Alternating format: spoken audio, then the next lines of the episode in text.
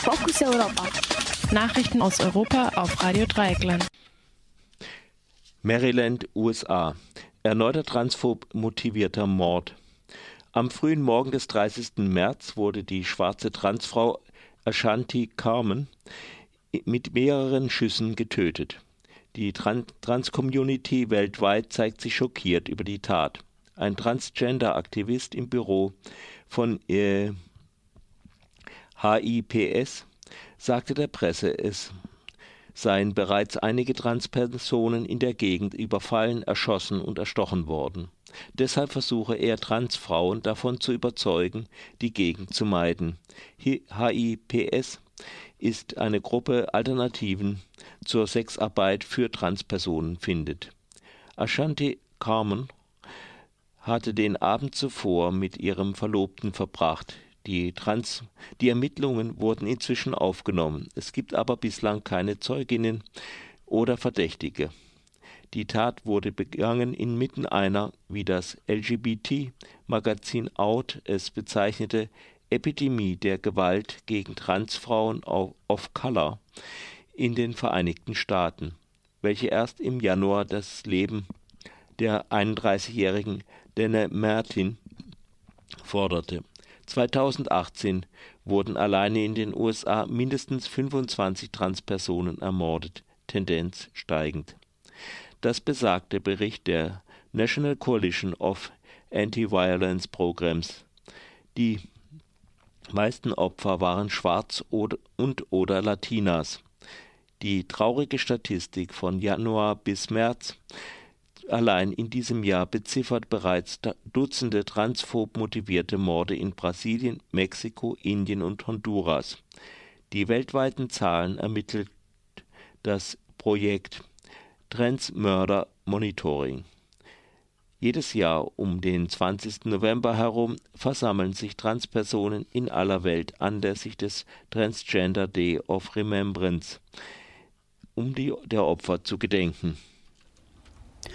Heute vor 13 Jahren. Am 4. April 2006 wurde der dreifache Familienvater Mehmet Kubaschik in seinem Kiosk in der Dortmunder Malinkroth-Straße 190 von der NSU ermordet.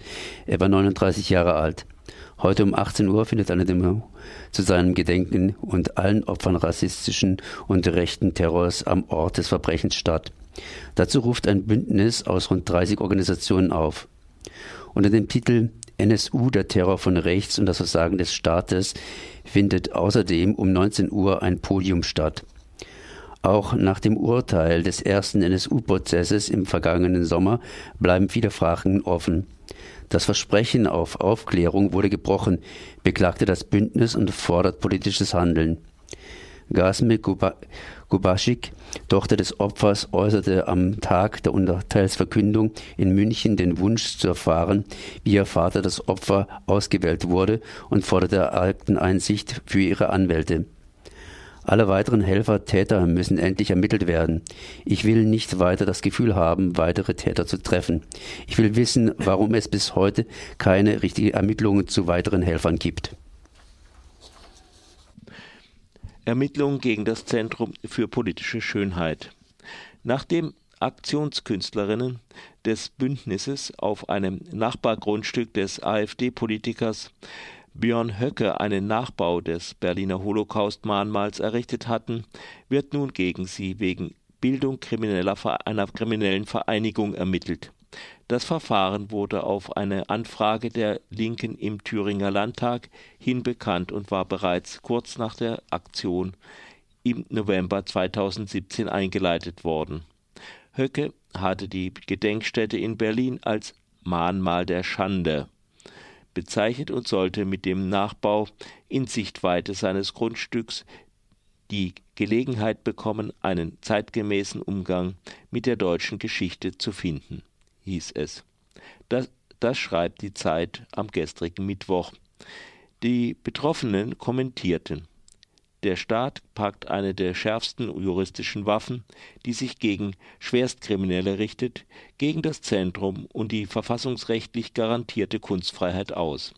Wir sollen ausgeleuchtet, kriminalisiert und stigmatisiert werden. Der Staat radikalisiert sich im Kampf gegen unsere Aktionen zunehmend selbst.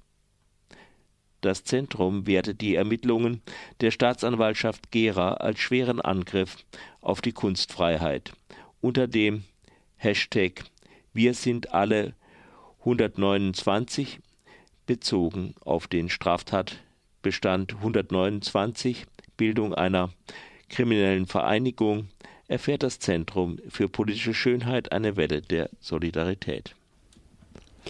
Italien verweigert gekenterten Flüchtlingen die Einreise. Nachdem die deutsche NGO CI heute 64 Menschen vor der libyschen Küste aus Schlauchbooten gerettet hat, verweist der italienische Innenminister Salvini die AktivistInnen auf den Hamburger Hafen. Seit Monaten äh, verwehrt Italien im Mittelmeer Geretteten das Einlaufen in einen sicheren Hafen. Seit Dienstagmorgen war die NGO auf der Suche nach 50 vermissten Menschen.